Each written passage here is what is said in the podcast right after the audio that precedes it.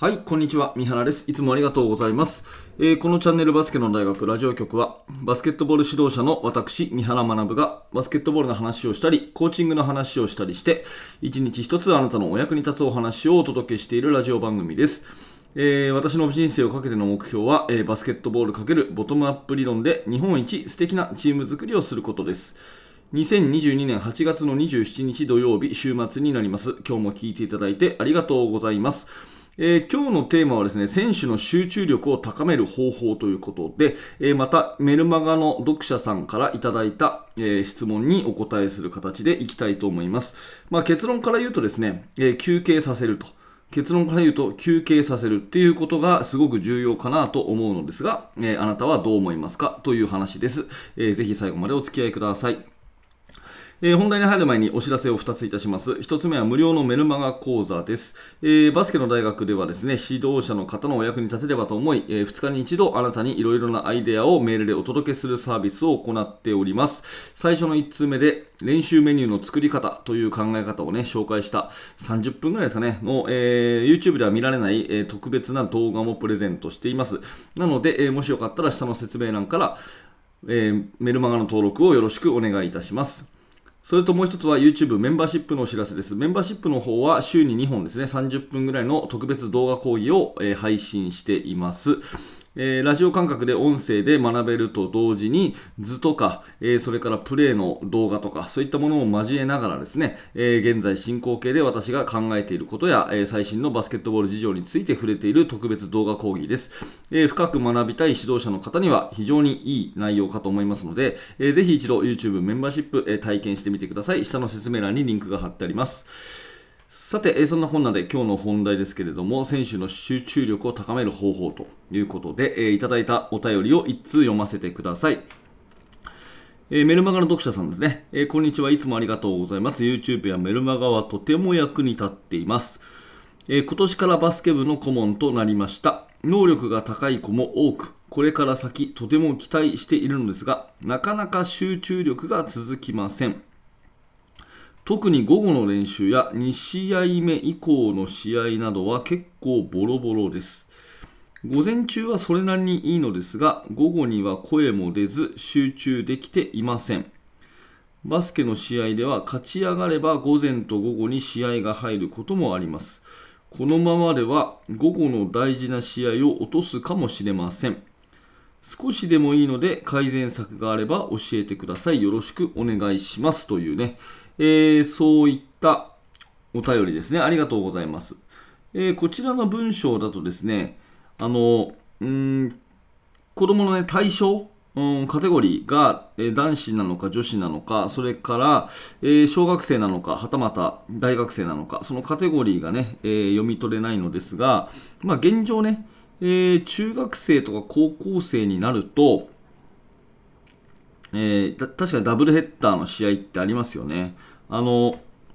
あんまりこれはいいことじゃないなとは思うんですけどね、ダブルヘッダーっていうのはね、やっぱりバスケットボールっていうのは体力的にそもそもが過酷なスポーツですから、1日に2試合やるようなもんじゃないですよね。うん。まあだから、あの、上のレベルに行けば行くほどね、ダブルヘッダーっていうのはないわけで、例えば今だったら、基本的には大学生ってダブルヘッダーないですよね。まあ、B リーグなんかは絶対ないし、オリンピックなんかもないし、上に行けば行くほどないんですけど、どうしても会場校の都合とかね、えー、審判員の都合とか、そういった、まあ、運営面のことでやむなくダブルヘッダーが行われているというところですよね。うん、私が、まあ、見てる高校生のえ、カテゴリーだと、例えば関東大会とかね、えー、あるんですけど、関東大会っていうのは土日のダブルダブルなんですよね。えー、土曜日2試合、日曜2試合、しかも関東大会ですよ。うん、各都道府県の代表がですね2試合ずつ、えー、2日間で4試合やるっていう非常に過酷なスケジュールになってまして、もうこれはもうしょうがないのかなとも思う一方で、やっぱりね、一戦一戦、こう、一日で集中させてあげたいという気持ちもありますよね。えー、ちょっと話がそれましたけれども、まあ、えー、本題に戻るとですね、おそらくこの文面からはですね、今年は能力も高い子が多く、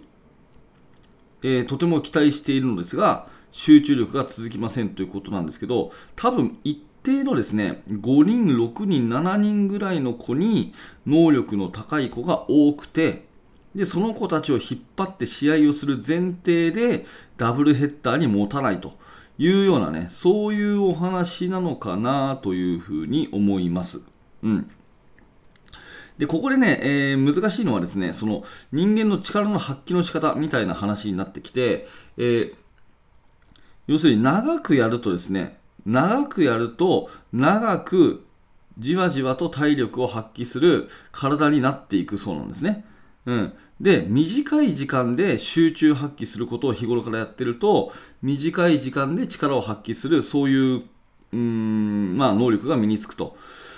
まあ、例えて言うんだったらあれですよね、100m 走の選手は 100m が得意になり、マラソン選手はマラソン選手が得意になると。で、バスケットボールってのは 100m でもあり、マラソンでもあるので、その中間ではあるのですが、どちらかっていうと、やっぱり短い時間にガッとこう力を出す瞬発的なのあの要素が大きいと思うので、その、あの毎日毎日ね、午前午後の長い長時間練習をすればするほど、体がどっちかっていうとバスケット向きじゃなくて、マラソン選手のような、このじっくりじっくり、うん、あの力を発揮していくような体、体質になっちゃうんじゃないかなっていうふうに思うので、あんまり私はこの1日練習っていうのは賛成しないっていう考えをもともと持ってます。とはいえね、この2試合で、えー、ボロボロになるっていうところはすごく解決したいところだと思うのでその落としどころとしてやっぱり一つの結論は休ませるってことですね休ませる要は要はあの選手交代をするっていうところになりますうん、スタート5人だけで、えー、試合をすることを考えたとしましょう。スタート5人だけで試合をすることを考えたとしましょう。そうすると、その5人が2試合80分プレーしなきゃいけないですよね。うん、だけども、これをね、えー、もし10人交代できると。10人交代できると。で40分じゃなくて20分ずつ出れるということであれば、1人当たりの体力は1試合分でいいわけですよね。わかります？この算数。ね、えー、たった5人で80分戦い抜くんじゃなくて、10人にすれば休憩が倍になるので、ね、1試合分の体力を身につければいいということですよね。で、これが15人になったら、ね、えー、さらに3分の1でいいというふうに考えると、交代をすればするほど、たくさんすればするほど、うーん、その、1人当たりの体力的な、あの、なんていうか、余裕が増えるっていう、こういう、まあ、方程式ですよね。なので、あのすごく能力のある子が確かにいて、その子たちで、えー、大事な時間帯はね、えー、試合に出しておきたい、コートに立たせたいとで、コンディショニングを整えたいというのはもちろんわかるのですが、ずっと引っ張ることイコールいいことではないと、絶対にこまめに休憩を挟むべきというふうに思うんですね。でいわゆる2プラトンとか3プラトンとか、5人ごそごそっとこう変えてね、で、全体のその質が下がらないっていうのは理想だとは思います。で、それを目指して練習すべきだと思うんですけど、まあそうじゃなくてね、明らかにこのバスケット的な能力の差が、うん、あるということであっても、やっぱ短時間、短時間であれば、その、交代して、そのゲームをつなぐことはきっとできると思うんですよね。うん、だからそんな感じでうまくこう主力を休ませながら、えー、体力を温存させながら戦うっていうやり方、えー、それをですね、えー、模索してみるとよろしいのではないかなと思います。うん、多分この質問者さんの前提だと、能力の高い子が、まあ、比較的数人に絞られていて、で、その子たちで引っ張って午前午後の2試合を戦わせたいと。うん。で、その午前午後の試合の全てに全力を尽くす体力を身につけさせたいと。ただ、午後になるともう声も出ず集中力がないと。まあ、これも人間として限界っていうところだと思うんですね。うん。なので、えー、まあそういった意味でですね、ある程度この、うん、ずっと引っ張ることはもう体力的にできないと。まあ、そもそもそういう競技であるということを考えて、バスケットボールのね、あの最大の利点である何回交代してもいいっていうね、そういう最大の利点であるところをうまく活用しながら、うん、あの体力というものをその1人のねなんていうか心肺機能っていうんですか、えー、その1人の運動能力っていうだけじゃなくてチームの総和としてのその総合体力みたいなところで考えるとまたちょっといいアイデアになるんじゃないかなというふうに思いました。はい。ということで、えー、いろんな形でね、えー、生徒たちとも相談しながら、えー、頑張ってみていただければというふうに思います、え今日のテーマはですね、選手の集中力を高める方法。まあ、いろいろあると思いますが、私の考えは、休ませると。ね、交代を多くするということがすごく大事じゃないかなというお話です。